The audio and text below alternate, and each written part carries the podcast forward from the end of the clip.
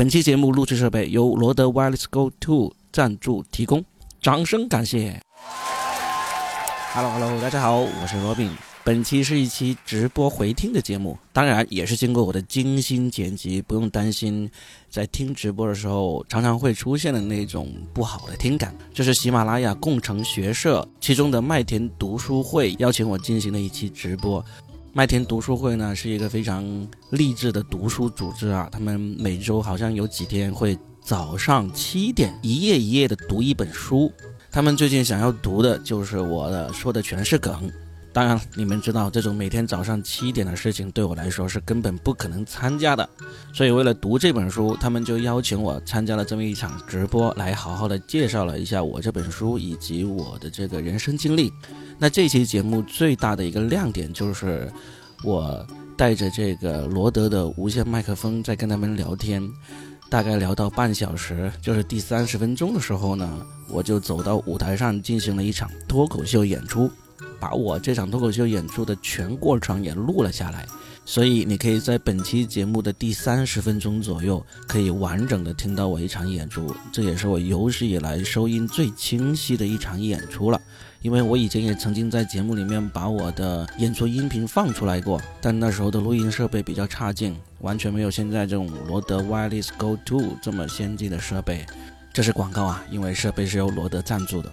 所以你能够清晰地听到我在场上的每一秒钟，以及观众的现场反应，而且这十五分钟的表演内容，我可是一秒都没有剪啊！如果没有来过现场看我演出的听众，你们就可以好好的听了。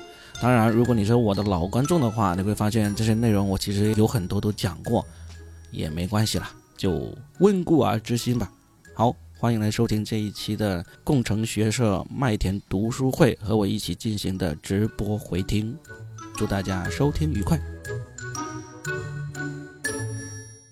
今天呢，跟我们说的全是梗的 Robin 作者呢，一起来聊一聊说的全是梗。大家都知道，我们这个我们的工程学社，我们有一个这个我们的读书会，就会经常去学习各种各样的声音啊。那前段时间我们也刚刚完成了上一本书，就是我们的 NPR 播客入门这本书。我们学完那本书之后，因为我以前在体制内做了两年，都是一个一点都。不好笑的人，一点都没趣的人，所以我特别期待可以去学一点，让自己变得有趣一点的那样的事儿。刚好 Robin 之前也给我们推荐了一下他的这本新书啊，其实也不是新书了，零二年出来的啊。二零二二年不是零二年，还算新书吧，还不到半年。对对对，那也是很新的一本书啊。那我简单的介绍一下 Robin 啊，Robin 的话呢，大家呃可能看这个搞笑大叔可能没有什么感觉啊，但是大家可以点开他的名字，点开他名字呢，可以看到他有一个专辑啊，就叫说的都是梗，然后大家可以看看啊，原来吐槽大会啊，还有今夜百乐门啊，这些呢都是他的主编啊，主力编剧啊，还有呢他有手把手教你脱口秀啊等等，还有他自己写的这本说的全是梗。另外呢，其实他也在一三年，他翻译了《好女儿全靠爸爸教》；一四年呢，他翻译了《我的父亲是只猫》。Robin，是不是你这两本书都是给女儿翻译的？初心是这个吗？那个小说集倒不是，小说集是我第一次尝试做翻译。当时是豆瓣上，他们有个翻译小组，呃，在招人，然后呢，要求大家就报名，然后给一些示意的稿，示意了一下，就没想到他就采用了，通过了。第一次就尝试了翻译。就第一本小说集，但是在这过程中，我就发现，哎，原来翻译好像自己还算挺擅长的。然后就刚好就在豆瓣上找嘛，找到又有另外一个翻译公司在找这个《好女儿全靠爸爸教》这本育儿书的一个翻译，也是通过试稿的方式来进行翻译了。那么巧，就是当我那本。嗯，好女儿全靠爸爸教。翻译完了之后，我女儿就刚好出生啊，然后我就顺理成章的说啊，这是我给我女儿的礼物，这样子。哇，真的 好巧，确实是给女儿的礼物。因为我听了你好多节目，经常听你说你女儿，然后我在想，哦，那这个肯定是为女儿翻译的。原来是这样的，顺序是这样的呀。那你女儿千万将来不要听你的节目，不然就知道了，这个不是送给她的。没有，她完全不在乎。然后我们两个经常是相爱相杀，每天在家里互飙垃圾话。我我先还继续介绍一下啊，就是我感觉 Robin 的人生蛮有意思的啊，就是 Robin 其实他在并不是生下来就是脱口秀演员啊，而是在呃多达六个行业做各种各样的那个上班族啊。其实上一次我跟 Robin 在见面的时候，我有问过 Robin 这个问题啊，Robin 我不知道你自己记不记得，就是那你怎么就变成一个脱口秀演员的？我觉得很戏剧性啊，而且感觉你做的工作和你呃现在在做的脱口秀演员完全是两个赛道啊，是因为工作久了上班太苦很压抑吗？所以 想要做脱口秀演员还是怎样？其实你猜的这个都对，因为我现在回想一下，我在开始做脱口秀的时候，我工作已经做了十二年，那十二年呢，我。连续换了六个行业，可以说就是平均两年就换一个行业，其实就是心还没有定下来，一直不知道自己适合做什么嘛。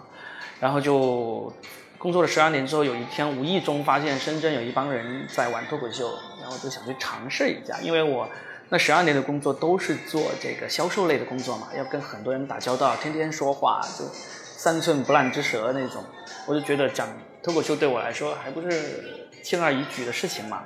结果去尝试了一下，就发现哇，好难啊！就是自己平时好像能逗笑很多人啊，老板啊、客户啊、朋友、家人啊那些，在脱口秀舞台上面都是完全不好使的这些这些技巧。就但是好胜心就起来了嘛，就就想不行，我一定要试一下，我就不信逗不笑你们，笑不死你们我就输这样子。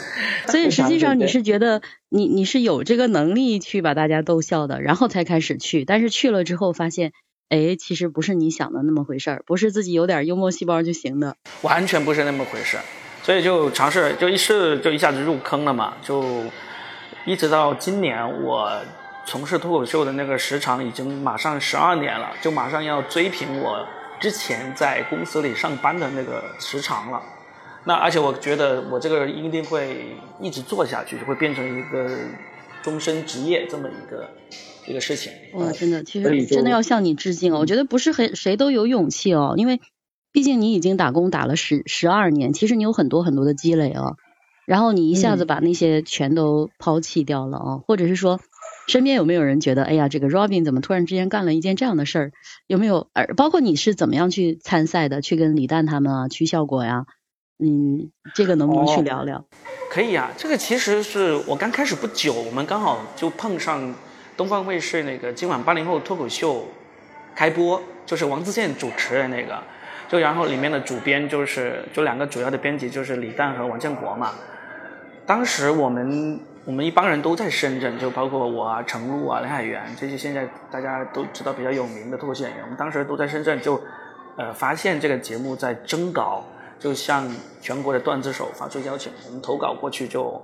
呃，采纳了就有稿费这样子，我们就开始很积极的给这个节目投稿，就很快就发现哇，这个收入还可以，因为中稿率还挺高的，有些人甚至一个月那时候稿费就能够拿到一万多那种，就很开心啊，就发现了一个又是自己喜欢的东西还能赚钱，就一直一边在线下讲脱口秀，一边开始往这个节目上投稿，除了给今晚八零后投稿呢，还给别的呃其他很多那种喜剧类型的节目开始投稿，就逐渐这个。这个与脱口秀相关的这个事情，就已经那个收入就已经超过我们，呃，在公司里上班的那个收入了。我们就觉得，哎，这个好像真的可以当做一一门职业那样子。后来给那个节目投稿，大概投了三年左右，就是那个效果文化就成立了嘛。李诞也是作为其中的一个，哎，股东嘛。但是他们的那个那个效果文化的大老板，就当时就二零一五年的时候就过来。带着李诞他们过来，把我们深圳的这帮人都迁了过去。就后来我们在二零一六年就全都搬到上海去工作了，所以才算是正式的进入了这个脱口秀娱乐圈这个行业嘛。就去上海之后就开始做吐槽大会啊，做今夜百乐门啊，后面还做这个呃脱口秀大会啊。不过他们做脱口秀大会的时候，我就已经离开效果，我在效果工作了不到两年，就后来就出去创业了，创业就成立了沪根文化这个公司。就算是出来单干了，而程璐、梁海源、思文他们就留在这个效果文化继续，现在还是在那个公司里面工作。所以实际上最开始让你走上这条路，首先是因为你自己的这个呃，也可以说你自己觉得你行啊，对自己还是有点信心。然后另外一个，其实身边的朋友有人去陪伴，有人去支持，其实也很重要，是吗？对你像在创作上有这种我们称之为段子伙伴的人是非常重要的，就是你不是。因为喜剧这种东西，特别是做节目的时候，你不能光靠一个人想，你自己给自己写的脱口秀段子上舞台上面去讲的话，你当然是自己给自己想，给自己写了。包括等一会儿我大概三点半我就会上舞台去讲，大概十五分钟我的段子，那些段子都全都是自己写出来，通过这个舞台不断的打磨，然后讲到今天这个样子的。但是你做节目啊，呃，投稿啊什么之类的，这个一定要有这种志同道合、大家笑点、喜剧审美相近的伙伴一起来参与和进行的。当时你说我是不是就一下子就发现这个行业可以当做自己的全职呢？其实也不算是，因为一开始每个人都是兼职，而且我们一开始都没有想过这个行业今天能够发展成这样子，那是纯粹就是爱好。那我是爱好加这个好胜心一直在里面，后来就通过表演啊，成立这个脱口秀组织，呃，翻译那个手把手教你玩脱口秀那本书，因为当时是为了寻求理论支持，然后去找很多外文书，然后找到这本就开始着手去翻译嘛。就在这个两三年的过程中，你就会发现，其实这个就是最适合自己的，因为你会发现自己是每天一睁开眼想着的就是这件事情。你想的最多的就是这个事情，你遇到生活中的任何事情，你都会想，哎，可不可以写成段子？哎，这个能不能拿到舞台上去讲一讲？那如果你的生命中有一件事情是你无时无刻不在想着的话，那这就是你最想要做的事情了，毫无疑问了。对吧？现在你这句话说出来，其实很多人真的，我不知道大家有没有觉得不能理解啊？你让我感觉你真的是在做你自己喜爱的事情。我不知道咱们房间里有没有朋友，你觉得你对上班能痴迷到像 Robin 说的这种程度，生活中发生发生一点什么事情都觉得可以跟工作有关？我觉得这个真的好好难啊！是我，所以我说前十二年我才那么挣扎嘛。我两年换一个行业，不是因为我喜欢跳槽，而是因为我基本上因为我。对工作上手很快，我不管在哪个行业，大概就一两年，我就能够做到我所在那个领域的，呃，一个天花板那种那种。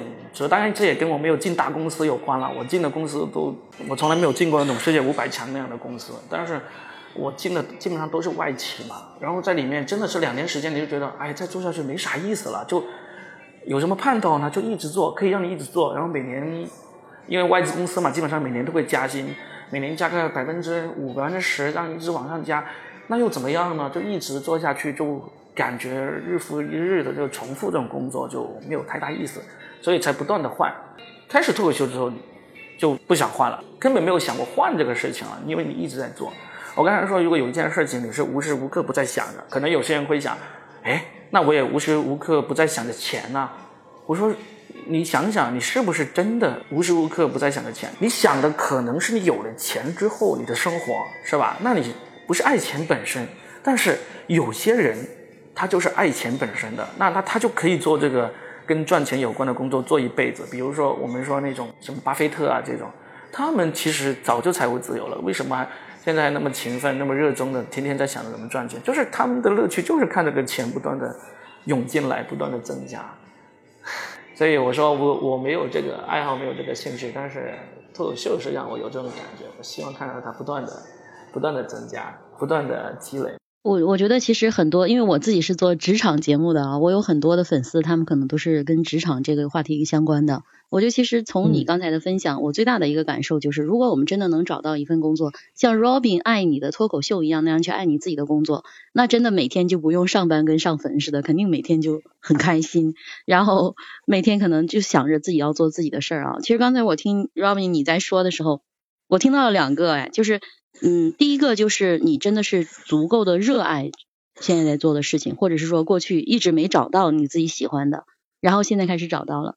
第二个，其实我发现你刚才说一个叫好胜心，哎，就是嗯，你这个好胜是指你跟谁去好胜？跟你的跟同行吗？还是说呃跟观众？我一定要把你逗笑。你的这个好胜心是是是跟谁好胜？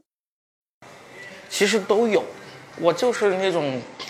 我最近在开始写我关于好胜心的段子，因为我一直不觉得这个好胜心这个事情在我生命中，在我这个做决策的过程中有这么重要的一个一个决定。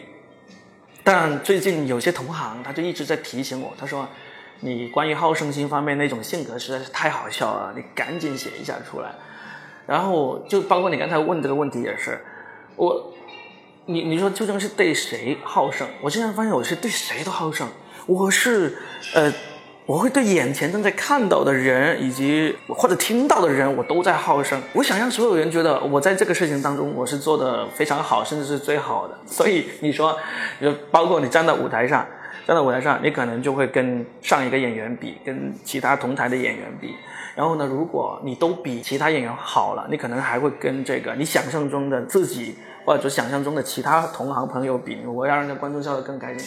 啊，他们能够让他一分钟笑那个三次，我希望能够让他们一分钟笑个六次，就是会有这种嗯。其实我刚才看你的那个，就是因为我提前看了一下你那本书，你刚才说到一分钟，我觉得就是就是这个泰特五啊，一分钟笑五次，我觉就是十呃五分钟笑十次，三十秒笑一次，我觉得已经很难了。但是对于你们来说，才是一个就是入门。但刚才你说就是你你想要让他们一分钟之内笑的更多，我觉得这个。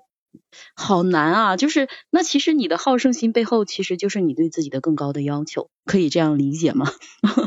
可以这样理解，可以这样理解。我我甚至是包括，当然你说我们并不是说机械的说一分钟能够笑多少次这种的，因为这个只是一个大概的评判标准。因为我们也有很多演员，他其实呃表演的时候，那他质量很高，观众也很满意，但是他并不是让观众笑那么密集的，笑那么密集的是。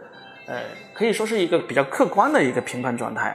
就是假如说我们看到一个演员，我们从来不认识他，然后呢，我们也完全不知道这个演员行还是不行，那我们这时候能够评判的一个标准就是看看能能能让观众笑的有多频繁，是吧？但如果我们很了解这个演员，知道比如他是讲长故事的，或者说他这个故事的那个节奏就是这样子，慢慢来，娓娓道来，让大家得到欢笑，又得到这个呃。思考啊，启发的，那就就又另一个评判的维度了。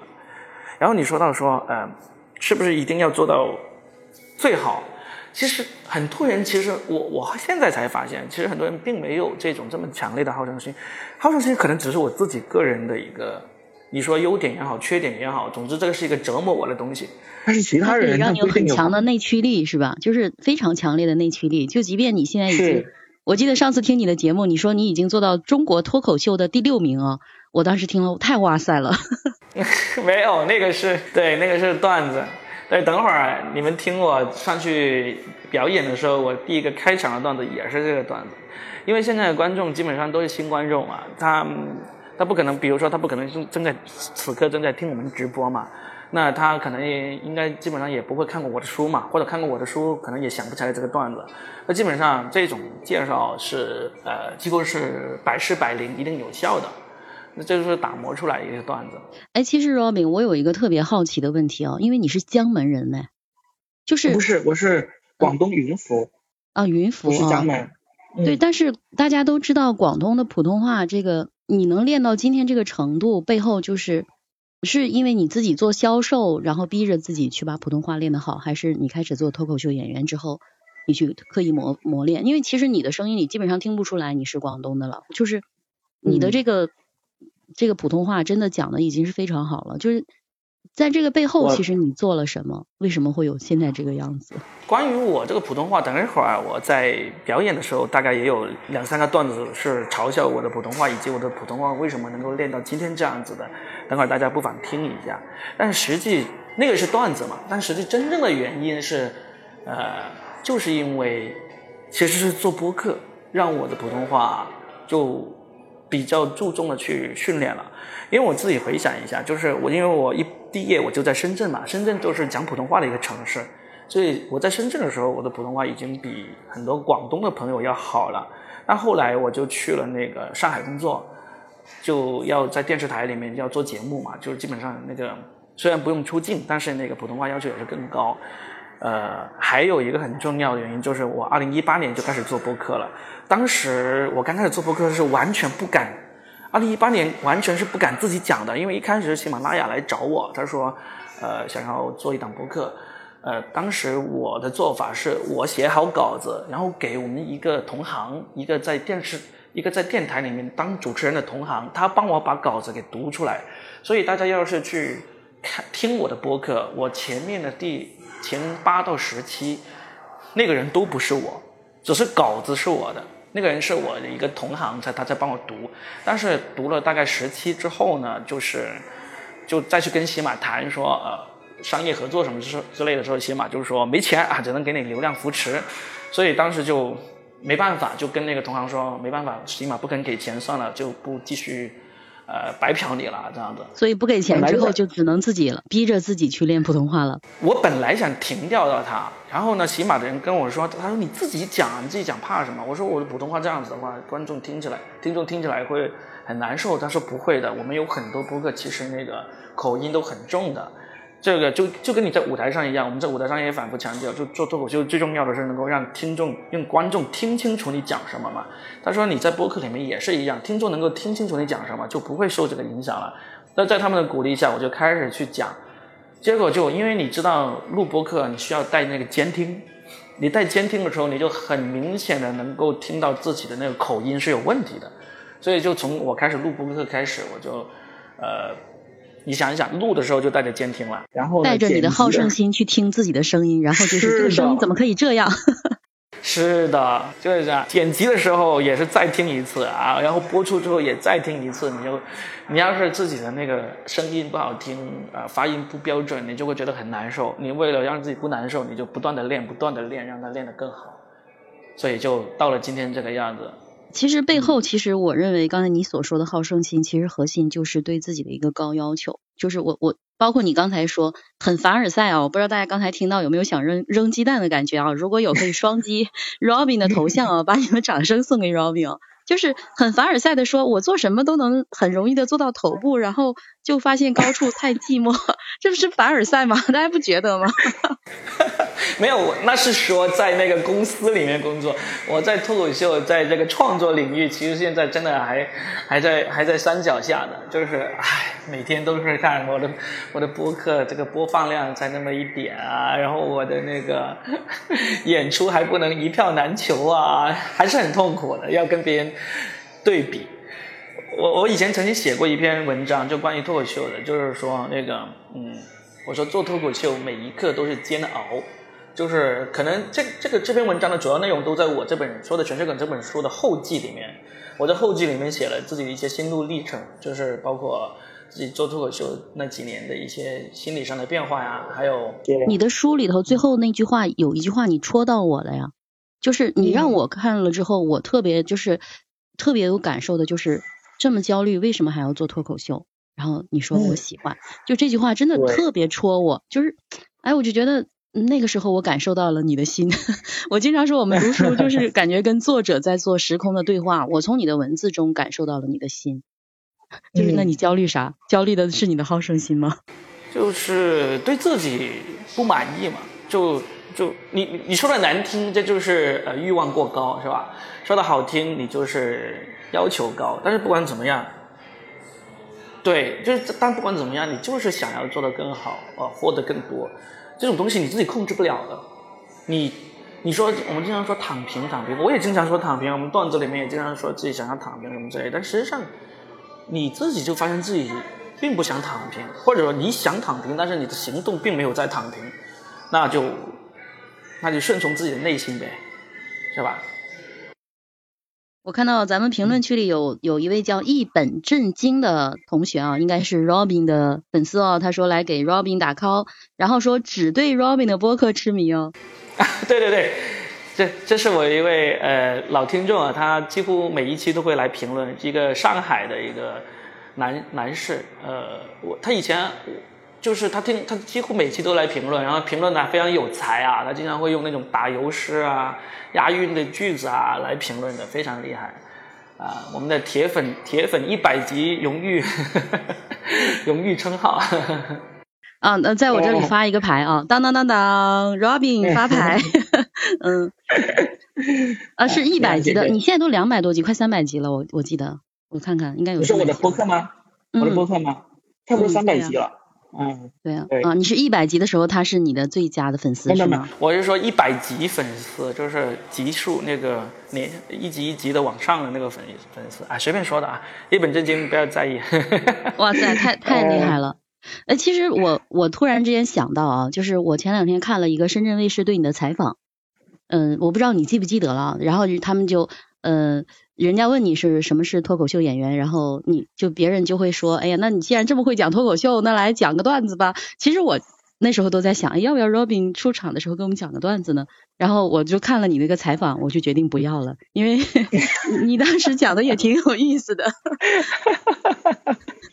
对，这个就是我们做脱口秀演员经常会遇到的一个一个生活中的趣事吧。基本上谁听说我们讲脱口秀，就几乎第一反应就希望我们能够讲一个。我就是说，这个很难的，因为这种脱口秀也是一种正式的表演，它需要这种仪式感的。我我我当时好像有举个例子，不知道那个采访里面有没有剪进去。呃，对，他就不对，不不，我我剪的是我说的那个是一个我们反击别人提出要求的，就是说啊，你是警察抓个贼给我看啊，你是医生呃做个手术给我看，这是为了，对，这是为了反击的。但实际上这个，呃，就不是为了搞笑而反击的话，其实有一点，你你让脱口秀演员随意当面给你表演个段子，就有点像你教一个钢琴家，你说你说你给我弹一首曲子给我听听，但是你现场并没有给我钢琴。怎么弹呢？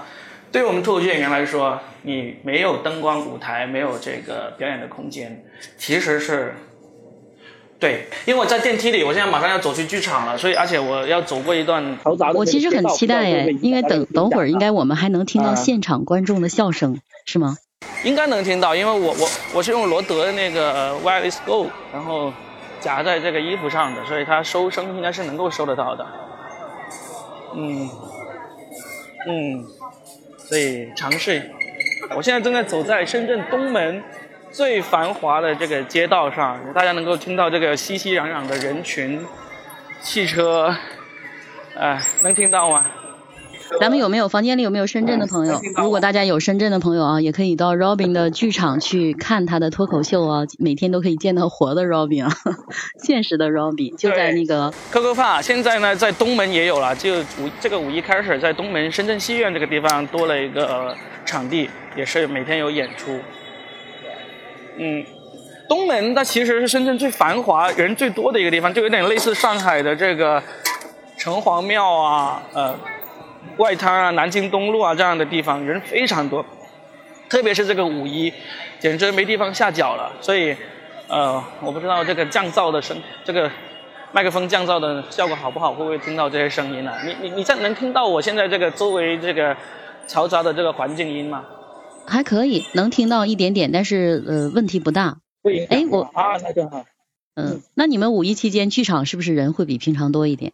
原计划是这样想的，万万没想到他并没有，因为好像很多人都顾着出去玩了，都在马路上堵着，都在景点排队。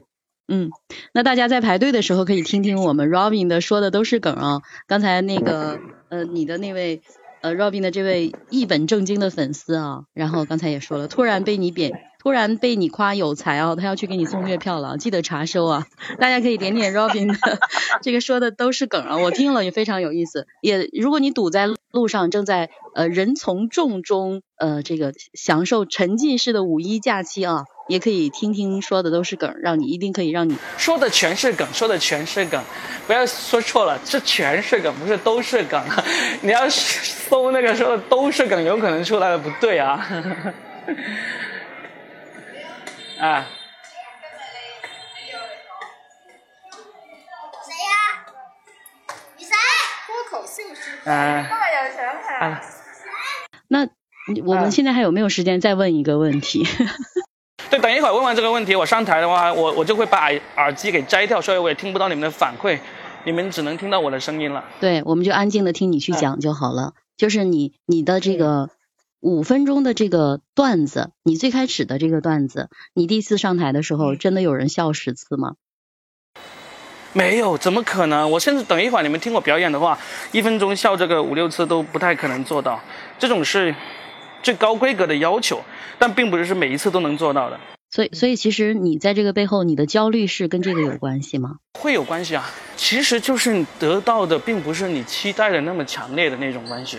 就是有时候你觉得这次我一定能够让这个观众笑到，比如说我们有一个自己心目中观众的反应有一个分值的嘛，是最高就一百分，那这次我预期可能会有九十分，结果发现最后说可能只有我心目中的这个七八十分，你就会有失落嘛。所以这些就，那你就是有的时候，比如说我明明觉得这个这个段子挺好笑的，然后他们就是不笑，然后你会不会说你是换一个段子，还是就是打磨这个段子，不断的打磨，打磨到听众笑？其实你在舞台上是没有办法的，你只能下一个段子，你可能做一些调整，但是很多时候你的表演呢都是已经编排好的，你不能临时换，所以呢就就会只能在下一场你再想办法。你你在做，其实我觉得应该是现场表演，是不是？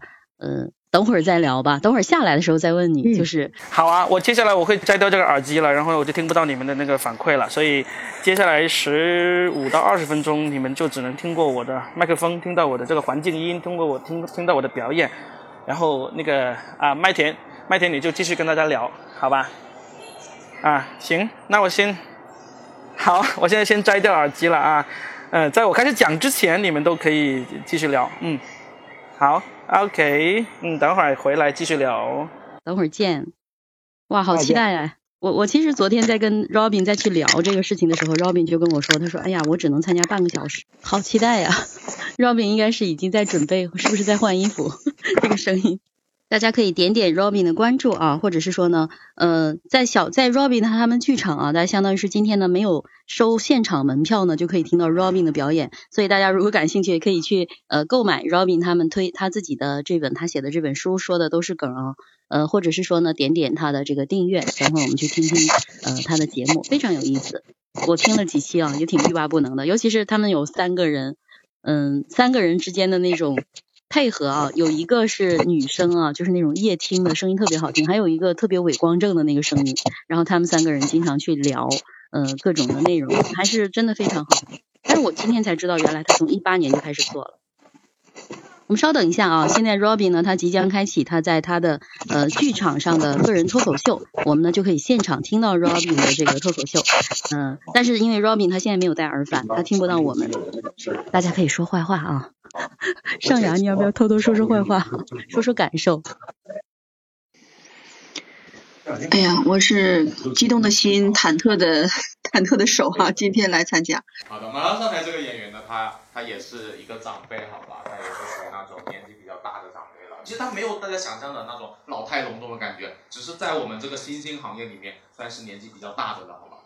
对，所以呢，他的演出一般我们都称之为看一场少一场的。希望大家能够珍惜，好吧？好，接下来我们用热烈的掌声欢迎接下来这位演员 Robin。Hello，大家好。哎，真的是有老态龙钟吗？没有。啊，有人认识我吗？每次都是问这种尴尬的问题啊！但我要给大家介绍一下我自己，我叫罗宾。虽然呢，你们应该没有什么人认识我，但是呢，我在中国脱口秀界是很有名的。我做脱口秀已经超过十年了。现在全中国脱口秀演员大概只有一千来个人，我们在里面是有个排行榜。我从那个排行榜诞生那天，我就一直在里面，然后一直是排第五的。是不是应该点掌声啊？啊，是吧？这个排名是按年龄排的。根据前面四个人的身体状况，我应该很快可以排第四了。刚刚收到的消息，好像过完这个五一就可以了。啊，那作为一个老演员呢，我去过全国很多地方演出。我现在发现，我们现在脱口秀比前几年真的是好太多了，环境好太多。你看今天这么大的剧场都几乎坐满了。就是以前我去过全国那么多地方演出，几乎听过每一个俱乐部的那个演员，他们都讲过同一个故事。什么故事呢？就是说他们有一次演出来了七个演员，但是只来了一个观众，啊，每次都讲这种故事，讲这种故事，我心里面都知道他们想要干什么，就无非就第一个就卖惨嘛，卖卖惨；第二个呢，就想彰显一下自己很专业啊，就是只有一个观众，我也要把这个演出讲下去啊，The show must go on，啊，非常的装逼。但是我每次听到这种言论，我心里就会想，我说真的吗？这就是专业吗？真正的专业难道不是应该把那个观众的门票给退了？啊，然后给钱人家打车回家，而不是七个人围着人家讲段子啊！这是什么？这是 cosplay 这个七个小矮人给白雪公主讲故事吗？啊，真的！而且而且这个，我听到这个故事，我心里面每次都摇头。我觉得哇，我做脱口秀都超过十年了，我从来没有遇到过这种情况，只剩一个观众的。我只遇到过一个观众都不剩的，比惨谁不会啊？对不对？就你们好歹还有一个观众留下来让你们。让你们玩啊！人家你们人多，人家还不敢不笑，是吧？哪像我们那样子，我们曾经试过一个观众都没有，只能自己玩自己。我给你讲一个故事，怎么自己玩？你们都看过什么脱口秀大会现在这样的节目吧？里面有一些很著名的演员，当年就一样，也是从我们深圳出去的，什么程璐啊、梁海源、思文，这些都是当年我们一起在深圳讲脱口秀的。二零一四年的时候，我们大家都是 nobody，没有人知道。然后，当然我现在也 nobody 啊，没有人知道我们在深圳南山海岸城二楼的那个大平台那里有一个露天的演出，你们知道那个地方吗？南山海岸城那个大平台是个广场，可以坐三千人。那天来了六个人，而且那天是深圳冬天最冷的时候。你们在深圳，你们知道深圳冬天最冷的时候有多少天吗？就一天，就我们演出那天，冷的要死，瑟瑟发抖，在那里讲讲讲讲讲，然后下起了大雨。所有的观众都走了，就剩远处几条流浪狗在那里。我当时第二个上场了，我完全不知道啊！我当时很高兴的，像刚才那样子冲上来说：“嘿，各位观众，你们啊！”一位观众向我迎面走来，在当时，当时真的就整个愣在那里。我说：“我说，上一个演员谁呀？效果这么好，把观众都笑成狗了呀！” 就只能这样自我调侃。就没办法呀，就必须要讲下去，因为给了钱了，必须要讲完啊。你知道我们讲脱口秀是不是要跟观众有一些视线对视啊，有一些对象感的嘛？这样子。然后那时候没有观众让我对视，我只好跟那几条流浪狗互动了一下。我就看着那几条流浪狗，我说啊，你俩一起来的？你俩什么关系啊？哦，情侣啊？哦，不是单身狗啊？哎呀，恭喜恭喜啊！就硬是这样子撑完了我的十五分钟，真的是好惨。啊，然后终于呢，现在啊，脱口秀火起来了。我们每天都有演出，每天都有这么多人，真的是好开心。那讲到这里，大家有没有听得出来我的口音？我其实是个广东人，你们听得出来吗？我我的口音没有太多的那种广东话的那种口音，但是我是个地道的广东人。为什么我的那个诶普通话比很多广东人讲的要好一点呢？是因为我曾经去北方工作过几年，我在上海工作了几年。可能心里面有人会说，上海哪算什么北方啊？上海就是南方。我说不在我们广东人心目中，上海就是北方。只要出了广东，那都是北方。以前上海在我心目中旁边紧挨的就是哈尔滨，就是那一苏的故乡。我听说今天是不是有几个上海过来的那个观众啊？是不是？鼓鼓掌，我看看在哪里。我啊，你是上海过来的？上海本地人吗？是是吗？太好了，你会听到我黑上海的段子。这样你是你是过来游旅游吗？对，就就跟妈妈一起过来，这是妈妈还是姐姐？就就一家人过来。对。哦，来深圳几天了？刚刚到。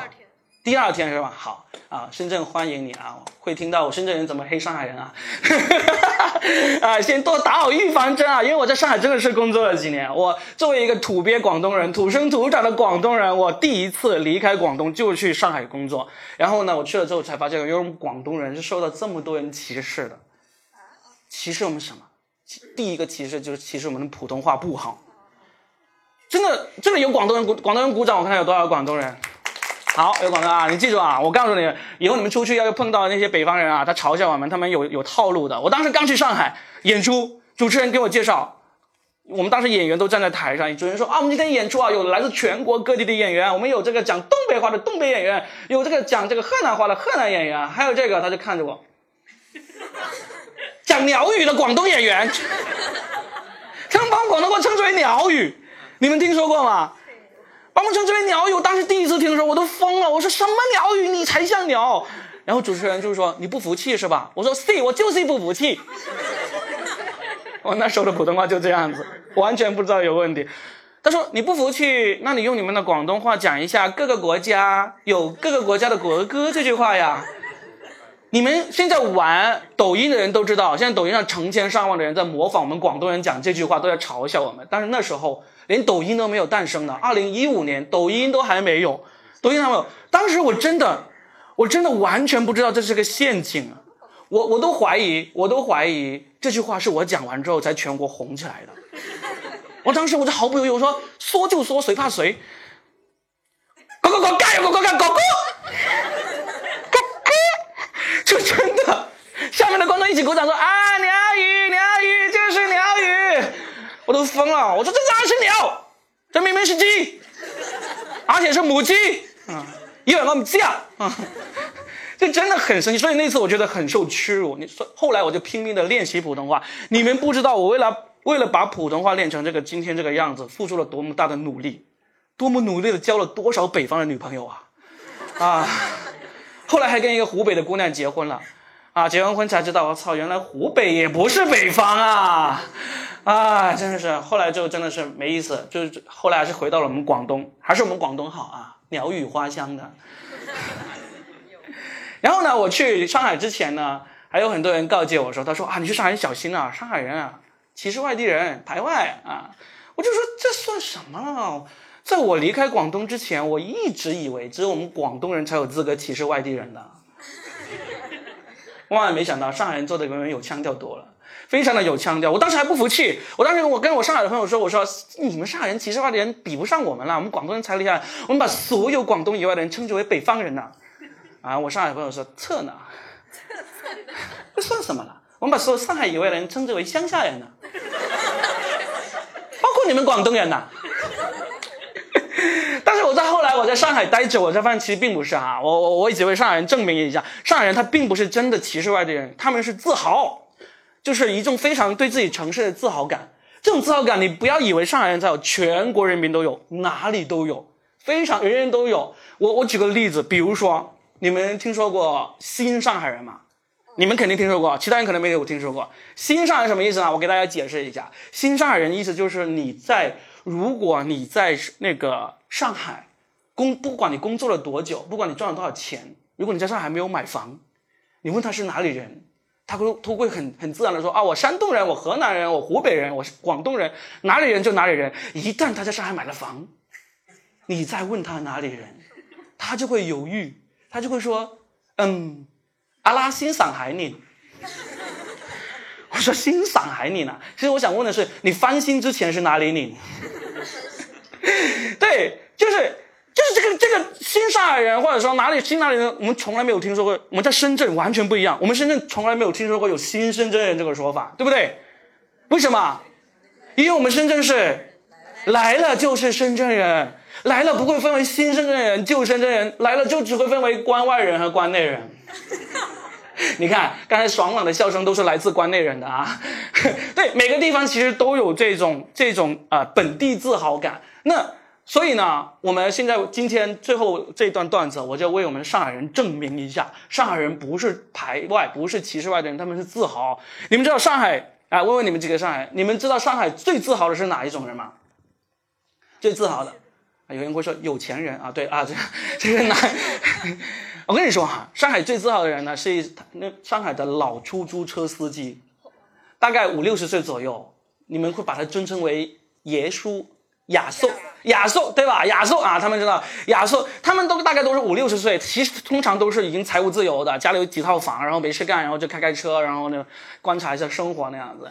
这个亚叔呢，在上海是很受欢迎、很受尊敬的。那我作为一个广东人，我很难发出亚叔这个发音。呃，为了便于便于就就是说啊，我就把他给他们起了个绰号，因为他们是大伯嘛，说话又经常阿拉阿拉的，我通常都叫他们阿拉伯。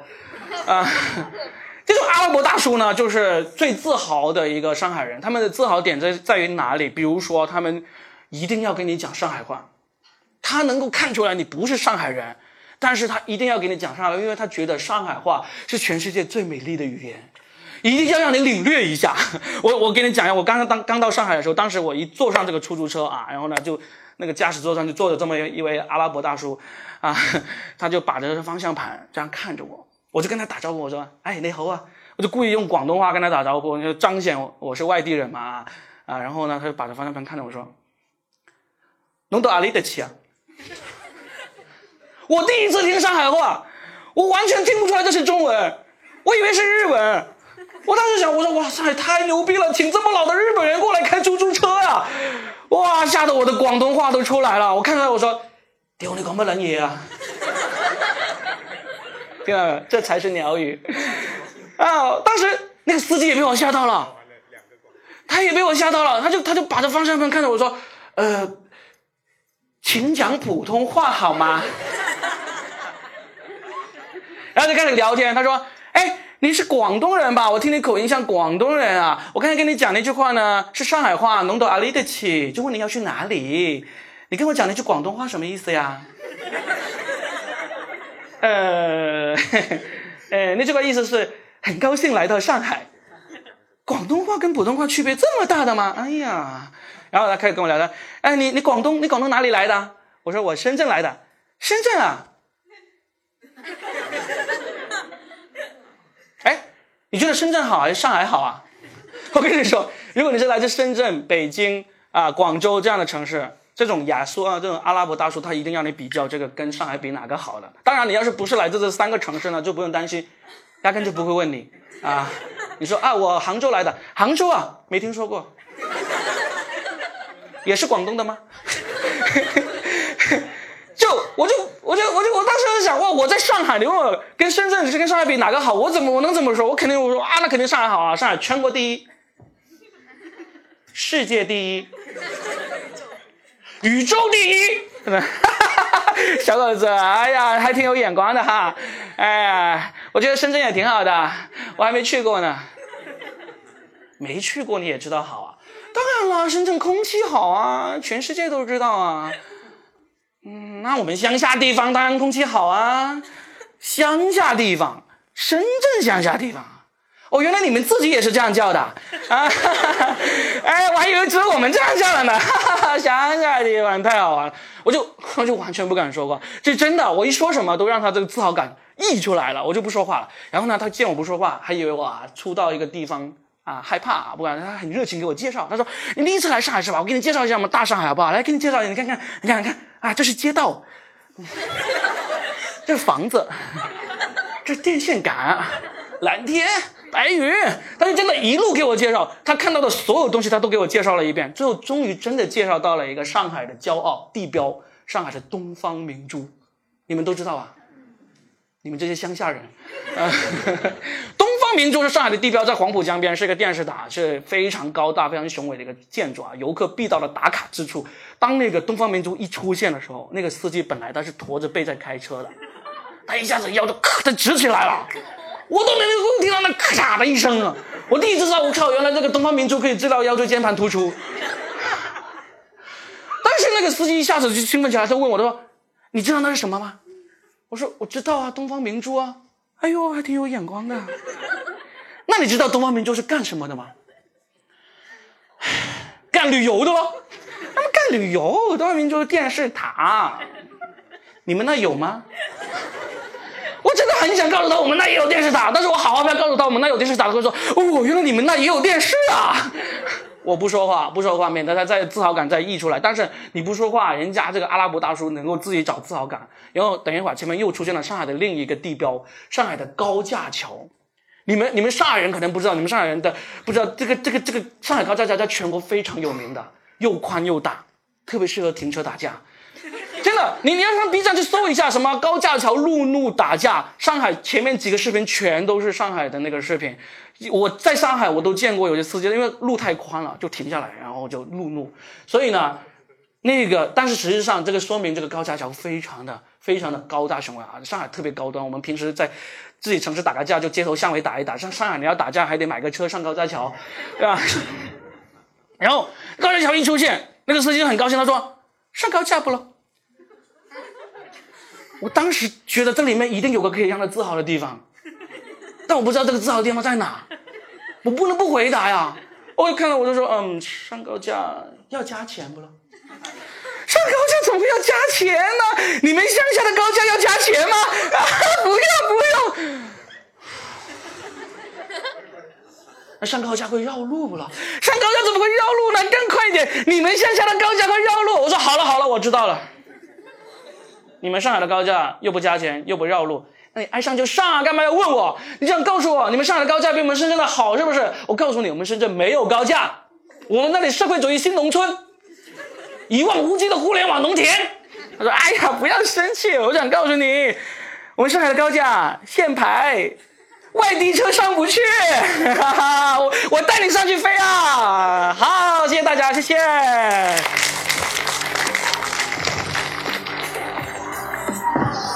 好，谢谢魏老师。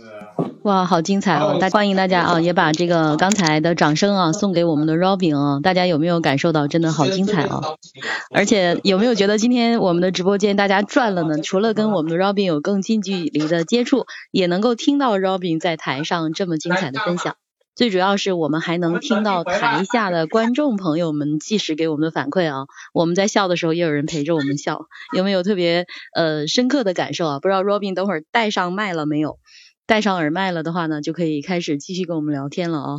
Robin，尚雅说羡慕嫉妒现场的观众啊，欢迎你来哦。Robin 在深圳有两个大本营啊。Robin，我们听不到你说话。Robin，我回来了，大家能听得到吗？啊，好了，能听到了，能听到了。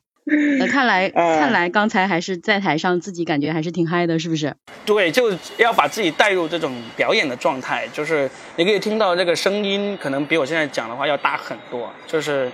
会，对对对，一定要进入这种状态，嗯，要不然你要是在台上那个能量太低的话，其实有一些演员他是能量很低，也能够让观众笑得很开心的，但是就是不同风格的演员，他的那个表演风格不太一样。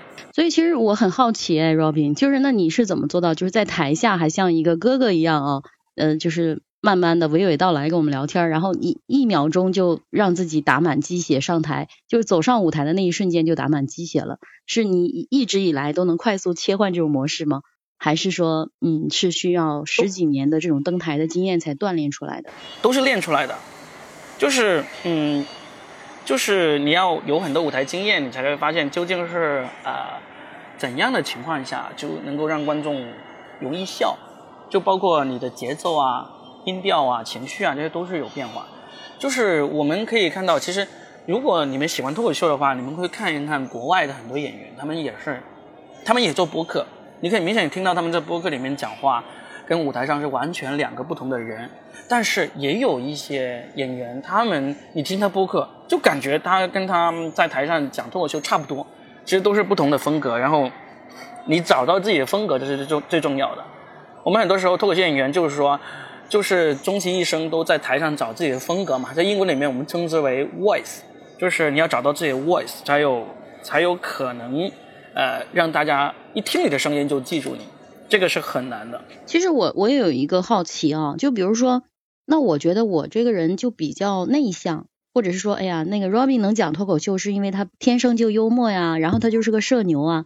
那我很内向，我能做脱口秀吗？我能做脱口秀演员吗？就是那这个你或者是你周围有没有这种可能很内向，但是他也能做得很好的这样的人？其实很多脱口秀演员都是很内向的，就是他们下了舞台，在日常生活交流中，他们甚至是社恐那种都很多的。呃，这个真的不取决于你的这个性格如何。我我那本书里面就说的很清楚，就是其实最重要的条件就是你能够把话说清楚。你能够把话说清楚之后，至于你性格是怎么样，你你看，如果你没有看脱口秀大会，你就知道，其实上面就有几个是以这个内向社恐啊而走红的演员，因为现在社会上这种社恐内内向的人很多，你要是能够说出他们的心声，其实这种人就是你的粉丝，所以不管你是什么样的人，你不管你什么样的性格，你重要的是能够写出这个适合你的段子，好笑的段子。然后你有这个舞台表演，这就够了。嗯，我我觉得其实，嗯，你其实我看了你的这本书啊，大大概看了一下，因为我们从明天开始就要一章一章的去读啊，逐字的去读这本书啊，然后也是每天的一点钟，在我们就右面的工程学社这个账号，我们会开房间，然后大家也可以去关注一下工程学社，跟我们一块儿去读这本书啊。那其实我在读这本书我的过程中啊。我特别强烈的一个感受就是，尤其是前面的第一章，我感觉 Robin 就像一个大哥哥一样，特别想要去无私的把你，呃，就是整个走过脱口秀的那些路去跟大家分享，甚至是包括怎么跟前辈相处，怎么去跟俱乐部相处，就是你把这些都说清楚。我觉得这些只有家里的长辈啊去叮嘱你啊，好像你明天要去 考试了，然后就是那为什么你会写这些东西呢？你为什么会想跟大家分享这些？其实就是因为你要我这本书的读者面向的就是喜剧爱好者以及刚刚入行的新人嘛。那我自己也有过新人的阶段，也有过这种嗯，在新人的时候呢，没有人指引，然后呢走了很多弯路的时刻。所以现在也是每天都有很多新的那个呃爱好者进入这个行业，开始讲开放麦，然后呢，我们也会拉群，也会日常相处，你就会发现有很多人正在重复自己以前走过的弯路。我就忍不住想要拿出来跟大家分享，因为现在这个行业比以前发展的快多了。你还像我们以前那样子，我们以前走一条弯路，可能等个半年才发现，然后再重新走回这个正道，呃，还完全好像没有丢失什么时间一样。但现在很多新人讲个两三个月就可以上那个商演舞台了，根本就没有时间留给你去犯太多的错误，或者说等你改正这个错误。这也是我想要让。现在发展越来越快，这个行业就更多人进来，更多人少走弯路，就更快的推动这个行业的发展。哇，真的，大家听了之后有没有觉得啊？房间里的小耳朵们，你们有没有觉得有很很感动？其实我第一次去读你的这里面的内容的时候，我就觉得很感动，我就觉得这是一个很有爱心的哥哥，就像我们的长辈一样去教我们呢。然后甚至是真的有很多东西，就别人看破可能也不会说破的，但是你会主动的去跟大家分享哦。刚才听你这样说，哇，真的好感动。觉得那那换一个角度，你培养出那么多的演员，不是呃跟你的竞争现在呢，就 是不会是不会的，因为是我们现在经常会呃聊到竞争这回事啊。但你实际上刚才你听我们我表演的时候，我也说到了，觉得全中国的脱口秀演员就一千来个，这一千来个呢，还里面真正全职的人五百个都不到。你想象一下，中国这么大，我们有多少个歌手，有多少个演员，你就知道脱口秀这个行业其实从事的人还是很少的。而且呢，从事的人少也意味着这个市场还不够大，只有更多的人进来。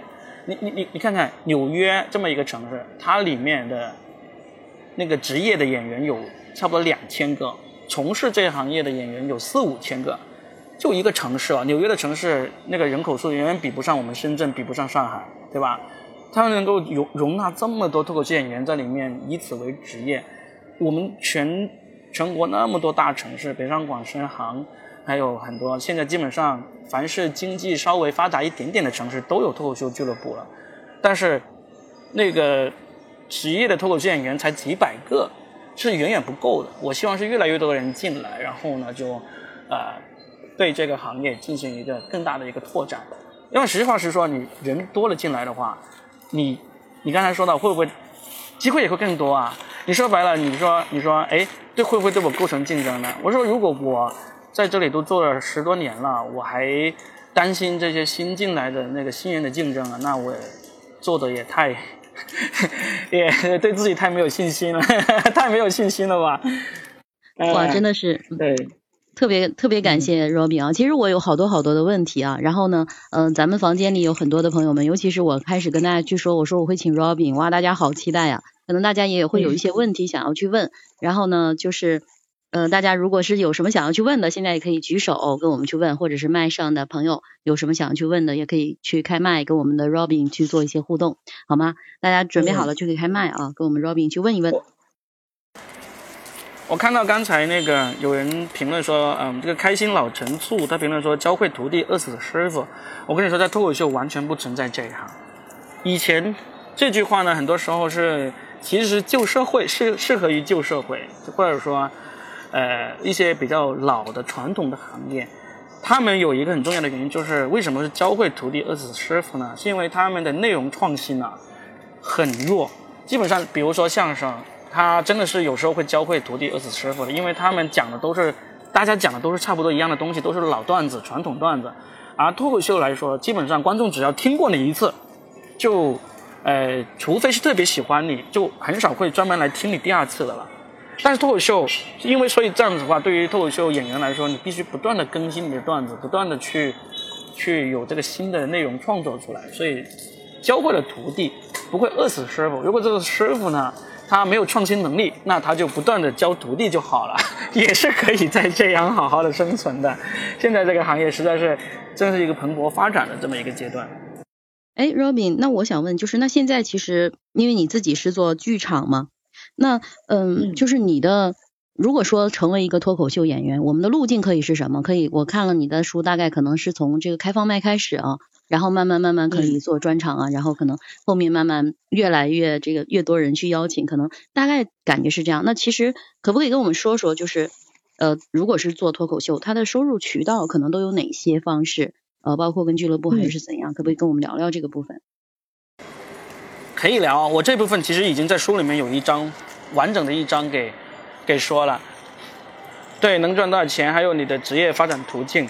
那呃，对于现在正在听的这个听众来说，可能我不知道，应该没有这个脱口秀演员。我可以大概说一下，就是除了当脱口秀演员，除了当全职的职业的脱口秀演员之外，如果你进入了这一行，你还可以做什么？我们包括可以做的很多，你可以当写手、编剧。因为有很多喜剧节目需要这种写手编剧，那你可以做，例如运营播客啊、运营自媒体啊，这些都是跟喜剧相关的，都可以做。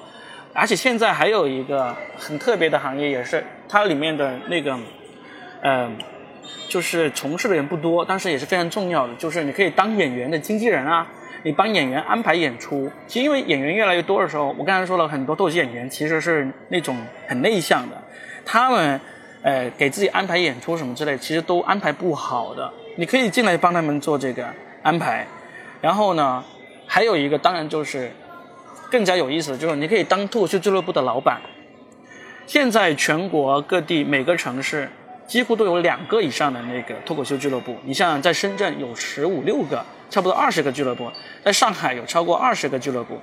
那这些俱乐部的老板是怎么来的呢？其实都是你想做你就可以做。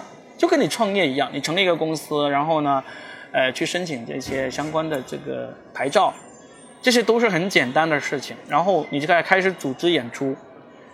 当然，跟所有的创业一样，它都是有很大的风险的。那我们确实现在也有不少当初开了脱口秀俱乐部的那些演员，他们现在把那个俱乐部给关门了，然后重新回到这个舞台上去当演员，去靠这个演出费来过活。但每一个行业不都这样子吗？我们看那个段子也说了，就是人类社会有史以来最最稳定、最有效的赚钱方法就是打工，就是工作。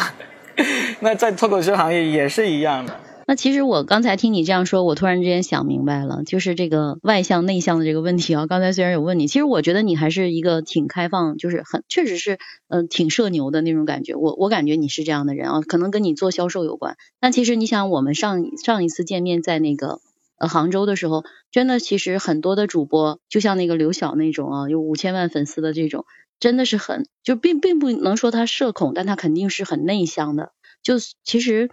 就是如果说咱们房间里有伙伴们，你想从事脱口秀啊，或者是说呃想去往这边方面发展，也不用担心你自己到底怎样。其实就是像刚才 Robin 所说的一样，咱们每个人都可以在这样的一个行业里、这样一个赛道里找到自己的角色。嗯，还还可以做老板啊。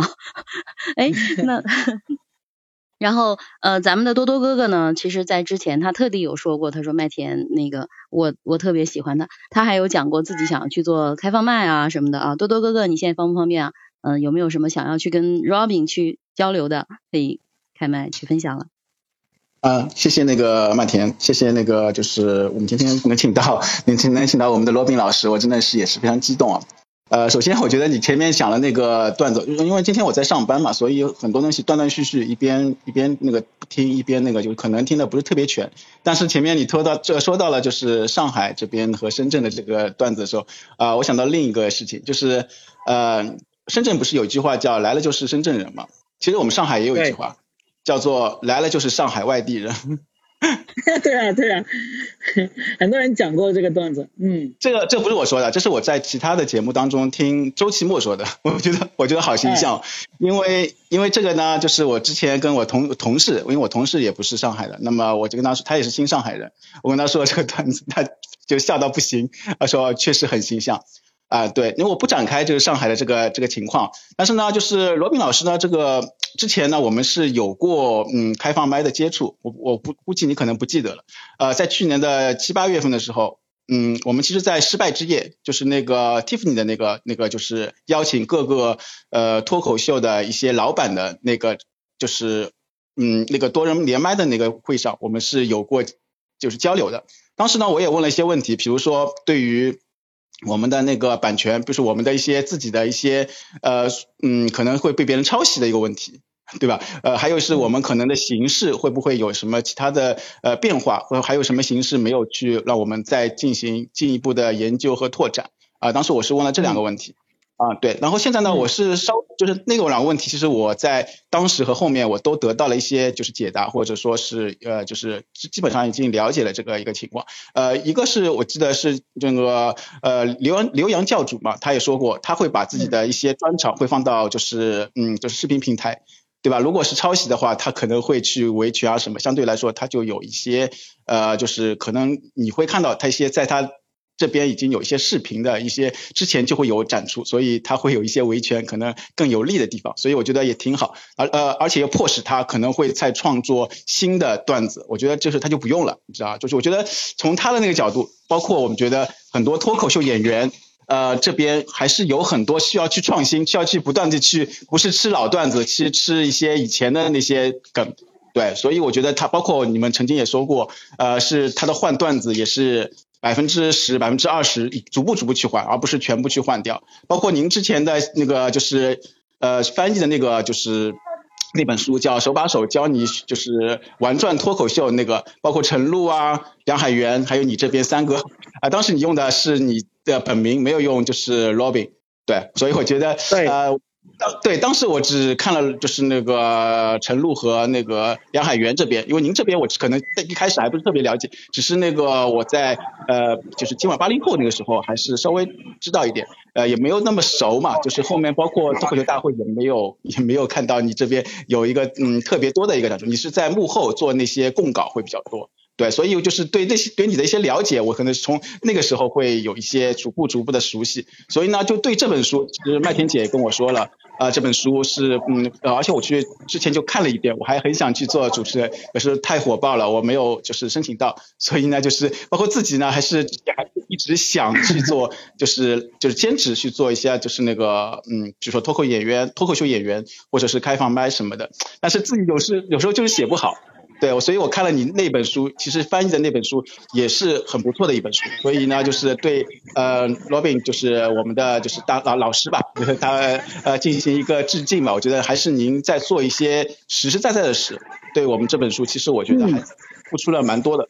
呃，然后接着呢，可能我也会去线下去组织，因为我也是一个线下一个我们的一个组织的一个，呃，就是可以去做一个宣传嘛，就是宣传委员。然后我们会把我们区里面去组织一些年轻人，也可也可能有这种想法，因为我们有地方，然后做一个就是线下的一个脱口秀。如果有什么可以，到时候也也也也也到时候再请教吧。嗯，需要有的，到时候会有一些呃联系，保持联系。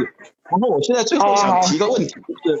就是想说一下，呃，在我国的话，就是我们我们我们自己就是中国的话，我们的脱口秀，呃，这种会有什么就是特别的这种就是地域特色嘛？就是南北啊，或者说是有没有什么可能会有一些，还是都是差不多的，没有什么特别的可能，只是一个个人的一些一些区别，会不会有地域方面的有一些这种这种这种方面的一些不一样吗？这种类似，还是会有的。这个其实南北文化差异还是挺大的。我们现在脱口秀演员他要在全国各地跑嘛，就是他们有一个共同的一个感受，就是呃南方的演员他的内容去到北方会相对需要多调整一点，才能让北方的观众也笑得像在南方那样子那么开心。而北方的观众他来到南方的话，他基本上需要调整的不多，因为现在呃。因为我们电视上、媒体上的主流文化都是这个北方文化为主，就是喜剧方面，所以不管是南方，不管是南到像海南啊、广东这边的，他听到北方的语言梗以及一些呃口音梗，其实他们都很容易能够明白过来，然后笑得出来。但是南方的演员去到北方的话，就要多花一些功夫。那除此以外就没有太大的这种这种区别，因为很多时候我们不管是南方还是。北方演员，我们去到一个地方，我们都有有，就是内容上必须有所调整。你不能讲太本地化的东西。比如你刚才你们听我在表演的时候，我不知道多多你刚才有没有听我表演哈？我里面有讲到一个概念，就叫做关外人和关内人。这个段子我就只在深圳才讲，因为呃深圳以外的人是不知道这个关外和关内这个概念的，就有点像上海人他讲什么上只脚下只脚。其实外地人也是不太清楚的，这个就是你必须有所调整。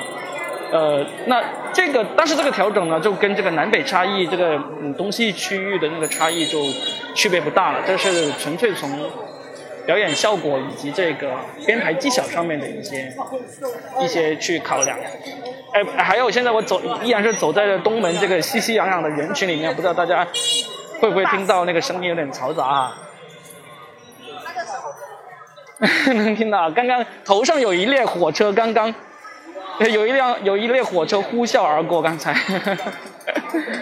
啊，好，我不知道我这个能不能回答这个多多你这个问题啊，基本上我很满意，对对。然后我最后最后再说一句，我就闭麦了，就是呃，这呃，我觉得您想做的那个，在那本书里面说想做一个喜剧节，这也是我非常期待的，我觉得是一个嗯非常有意义的一件事情。我们因为有戏剧节有什么，但是中国没有呃喜剧节。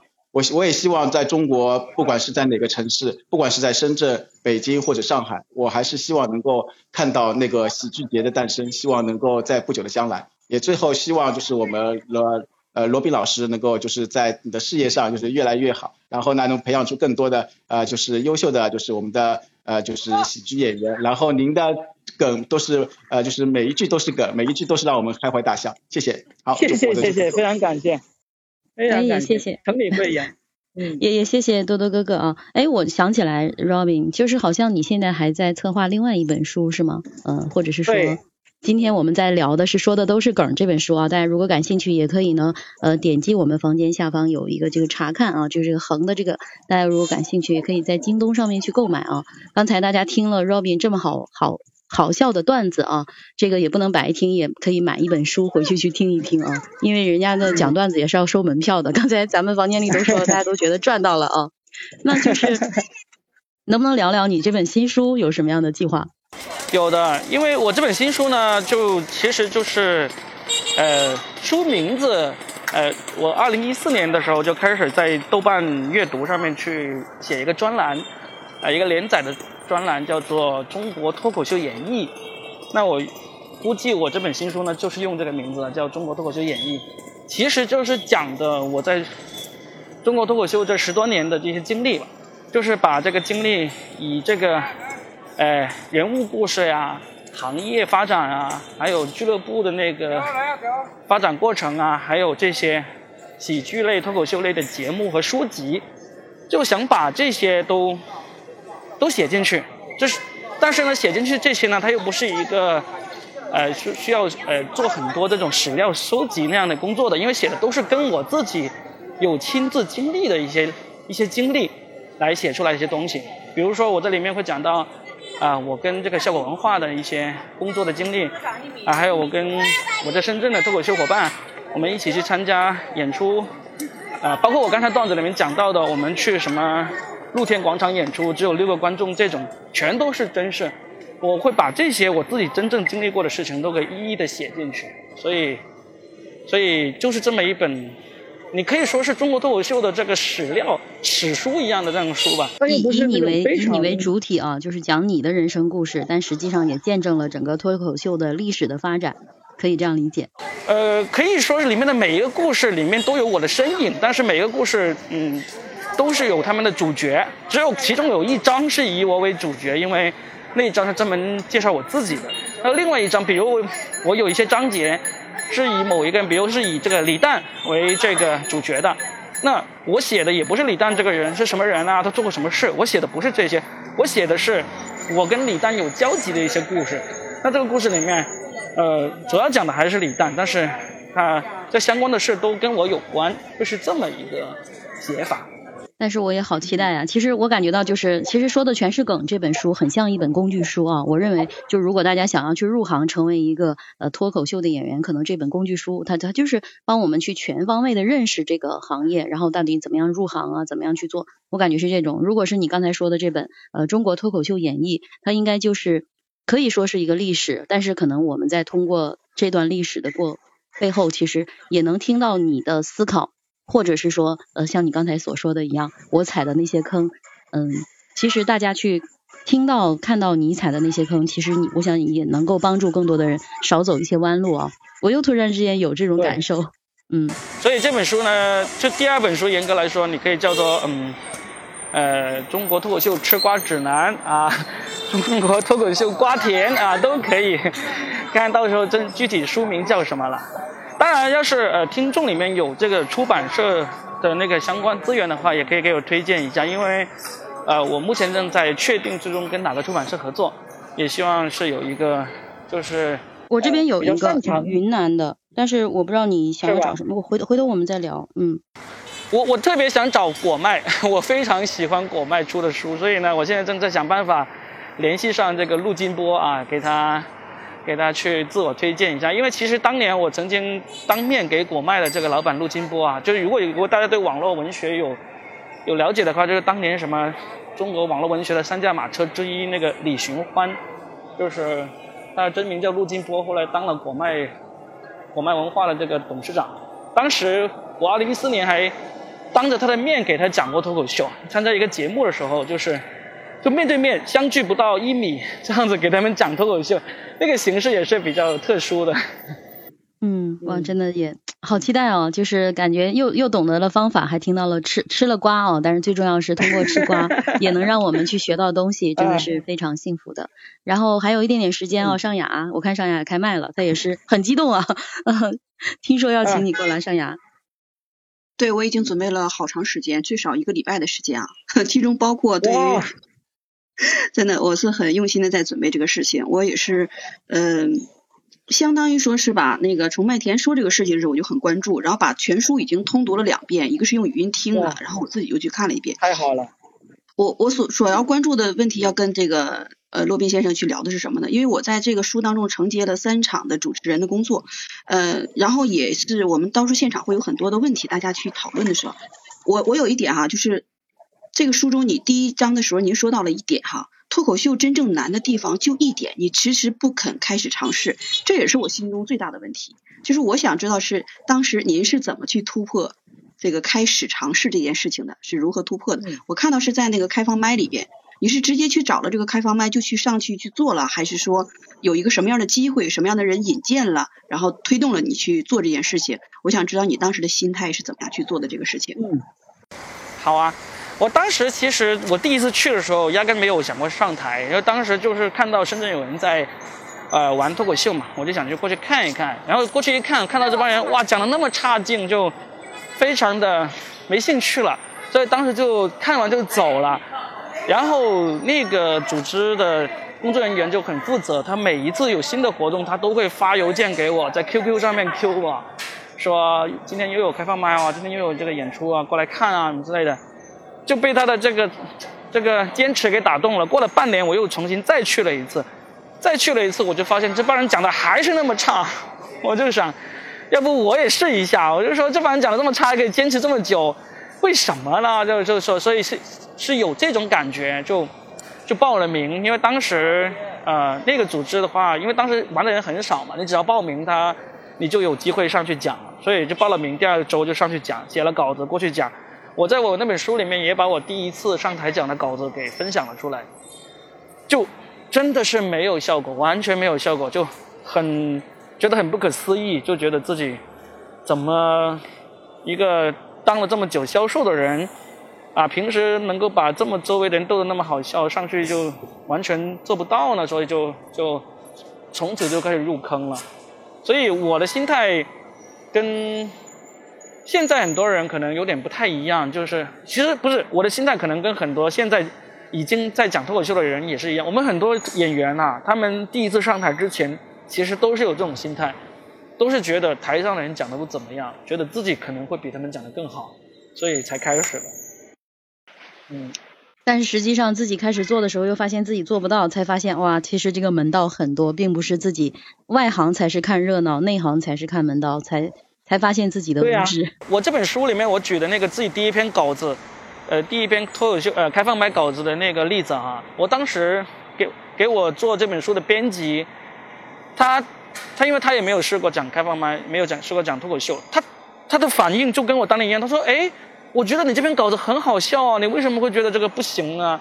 我就是说这就是区别，因为我已经做了十多年了，我完全知道这个稿子为什么不行。但是你才刚刚开始，你对这篇稿子的认知，应该就跟我当年写这篇稿子的时候的认知是一样的，所以就当时就 还没有被舞台折磨过，所以就。所以就会有这么一个听我，我就觉得把自己当年的第一篇稿子，呃呃共享分享出来，这是一个非常有意思的事。我觉得你那篇稿子也很很好笑啊，很多个段子，很多个梗啊，很多的笑点啊，我也不明白，很想去有没有回放，我们去听一下当时现场到底是什么样子。因为我觉得确实写的好好啊，而且很好笑。赶紧去试一下，赶紧去试一下，上了舞台你就会发现不一样了。嗯，我觉得可能是。应该是遇到了一一群笑点比较高的听友吧？不是，真的不是，真的不是，就是你的能力没有办法还逗笑观众，这个是需要舞台的这个锻炼才能行的。嗯，好啊，然后你你还有好像还有第二，嗯，好像第二个问题是吧？还有，我总共是有三个问题啊，嗯我觉得可能这个不是说嗯。创作的问题应该是现场或者是哪块的问题啊？那那这块不去说了。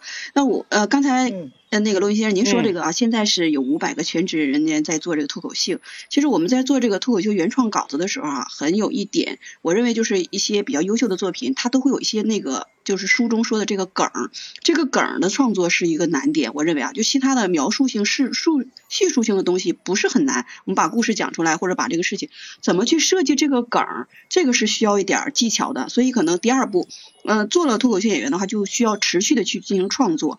那这种原创的这种梗，我们怎么去找呢？有什么方法是去能把这个梗去给它找到呢？嗯，其实一个笑话，它百分之九十的那个文字啊，在铺垫。在讲这个段子的这个交代的这个背景以及交代的这个情景，剩下只有百分之十左右的才是这个梗。这个梗其实就是对于脱口秀演员来说，这就是最重要的一个功力了。我们经常会说，我这书里面也说了，就是说同一件事情，我们叫一个普通人讲出来，他就是在讲故事，或者是讲一个有趣的故事。但是让脱口秀演员来重新打磨写出来，它就变成了段子。那这个区别就在于哪里？这就是你需要去，需要有技巧以及经验以及创意来把它给呃做出来的。因为其实脱口秀就是一个呃脱口秀演员就是一个讲故事的人。我们在英文里面有叫他 storyteller。你讲故事的人，脱口秀演员终其一生都是在把故事打磨成段子。怎样把故事用段子的方式？在舞台上呈现出来，那这个就真的是你问到了一个非常大的问题，就是说怎样才能做好？有有无数的方法，有无数的技巧，包括我们最常见的谐音梗啊，包括我们最常见的这种嗯呃表演梗啊，或者是这种互动梗啊，其实都是都是有的。对比啊，这些双关啊，这些全都是有各种技巧在里面的。我们很难笼统的去用一两句话，甚至你不能用。用一两一两节课来讲清楚这些梗究竟是怎么出来，但是，呃，所以，所以我们经常有也有观众会问一个，就是说，嗯，脱口秀演员能够叫别人给自己写稿吗？那其实，如果你是为了上节目的话，你可以叫别人给你写稿；但是你要只是为了上舞台去表演自己的段子的话，就不可能是找人写稿的，因为你找人写稿就意味着你自己的创作能力还不行。你作为脱口秀演员，你的创作能力不行的话，你其实说明你在这一行还不一定就是真的能能够这么得心应手。所以，所以回答你这个问题的话，我我可能没有办法一下子完全回答你，但是我可以告诉你，这个把把这个文字、把这个故事变成加上梗、变成段子，这这种技巧，就是脱口秀演员的核心核心武器、核心秘密。嗯。其实您这个回答已经解决了我另外一个问题，就是刚才咱们有朋友也说啊，不怕饿死饿死师傅这个事儿，我觉得这个是一个高点，就是能够去做原创和自己这个梗儿是跟别人是没有办法去同类相比的，这个其实也回答回答了我的问题。然后，嗯，还有一点在书中哈，您是一再的提示我们，嗯，去做这个脱口秀的时候，一定是自己的故事，要要讲自己的故事，要在身边的故事去做，嗯。做素材才会更加的有那种亲和力，或者让别人去说，所以我觉得这点也挺重要的，这是我的理解哈。嗯。然后我最后的一个问题是什么呢？有关于规划和方向的事儿，就是您在书当中有一章啊，提示了我们，就是我们比如说要跟效果国际这样的这个效果文化去签，那可以，它是国内的数一数二的，我可以跟他去签协议。但是大多数时候我们要去签这个协议的时候，一定要把自己的音频版权要留下来。这个是当时您重点去提示的，我也很很重要的去看了。那么这个音频的版权，那呃就是。提示这一点的话，就主要的一个方向规划，比如在音音频版权，我们作为脱口秀或者表演的话，嗯，可以听到吗？可以听到，可以听到。嗯，听到听到。啊，我想问的一个问题是说，这个音频的版权的规划的方向往哪个方向上走会比较好一点？音频就作为我做播客也一八年开始做到现在也好几年的一个老播客了嘛，我自己非常建议你如果想要长期做音频的话，呃，有两点你一定要做好准备的。第一个，你不要想着靠音频播客来赚钱，如果你想着要靠这个赚钱的话，其实会很失望。那麦田可能也有也有这个感想，我们都知道，就是我们现在在音频上面赚到的钱，跟我们日常的工作，不管是以前打工。写字楼里面的工作，还是现在我讲脱口秀的工作，那个钱比起来都是差了很远的。就是不要有不切实际的这个幻想哈。音频现在变现赚钱是很难的，这是第一点。第二点呢，很重要一点就是，如果你呃你不管有没有赚钱，你就下定决心想要做下去。音频很重要一点，你要做垂直类型的音频，就包括现在比如麦田现在这样子的那个读书，其实也是一个垂直类型，你就吸引那些喜欢读书的人嘛。那还有更多垂直类型的，就是呃，比如会讲那种 IT 数码，讲这种呃音乐啊，呃体育，这些都是垂直类型。如果你有某一方面的那个领域是特别擅长的话，那你去做这种垂直类型的音频呢，就是呃很容易吸引到那些呃这个行业的粉丝的听众的。但是但是如果你哪一行都会，但是哪一行都不是专家。那你就只能做这个呃，就是泛播客类，就是各方面题材都讲，讲热点，讲时事，讲这种呃生活趣事什么都有。但是这种呢，竞争太强烈了，因为这个世界上应该绝大部分人都是不是某一方面的专家，所以呢，你只要开始做的话，大家可能都会是讲这种什么话题都讲，什么题材都讲。这样的情况下，呃，要脱颖而出并没有那么容易，所以。所以这就是呃，对于音频这一块，我能够给的一些建议，就是如果你真的要做的话，呃，最好是做垂直类型的。嗯，OK OK，清晰了，非常好，非常感谢啊。嗯嗯，谢谢 Robin 啊，真的，呃，时间过得也很快啊，我们也有点点超时，然后最后的时间也跟 Robin 和咱们房间里有一些新朋友去介绍一下我们的共成学社的呃我们的这个读书的形式。那我们呢会在每天的下午三点钟准时开开启的开麦的房间。跟大家一块儿呢去读一本书，然后我们的目标呢就是精读细节一本书。其实读书很重要，但是我们也期待呢，就是在读书的过程中，呃，去锻炼我们每一个签约主播的大家的这种主持能力、控场能力，还有现场的表达能力等等。其实是用就是一边读书在学习知识，一边在锻炼自己，是这样的一个形式。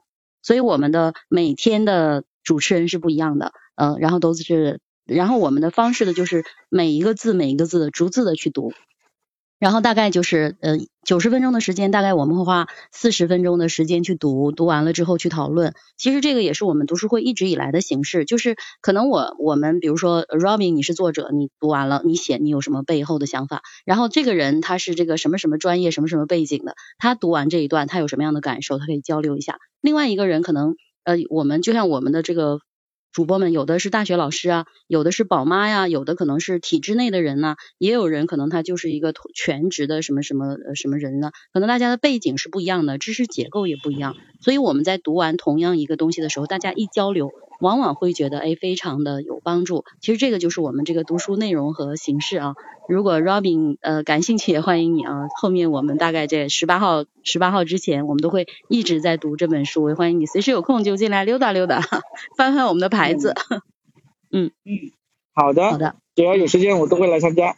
对，然后最后的话就是大家也可以关注一下 Robin 的公众号啊，就是如果听了刚才 Robin 的这么说，然后如果你刚好在深圳啊，或者是说你想要加入这样一个赛道啊，成为一个脱口秀的演员，感受到哇这个行业排行第五的哥哥啊，排行第五的哥哥，呃，他他这么有爱心，愿意去带你啊，也可以关注一下豆瓣脱口秀，里面有很多的这个关于开放麦啊，还有就是。呃，微博、知乎，还有 B 站、抖音、快手呢，都是一样的名字啊。呃，公众号的名字叫豆瓣脱口秀，豆就是豆子的豆加一个呃走之旁，然后伴伴随的伴。哎，大家可以点击 Robin，Robin 的介绍里头，呃有没有啊？对，豆那不是这个豆，豆要加一个走之。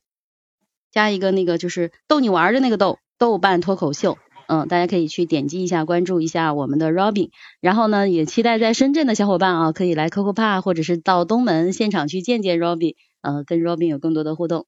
那今天我们就到这里了，Robin。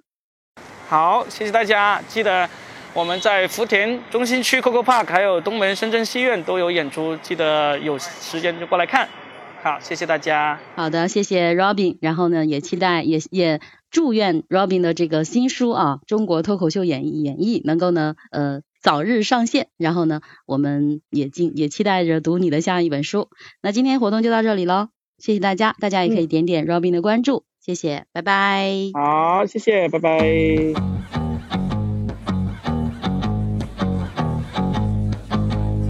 See the girl with the diamonds in her shoes. She walks around like she's got nothing to lose. Go. She's everybody's type. She's a queen of the city, but she don't believe the hype. She's got her own elevation, holy motivation. So I wrote some letters on big gold I got faith in you, baby. I got.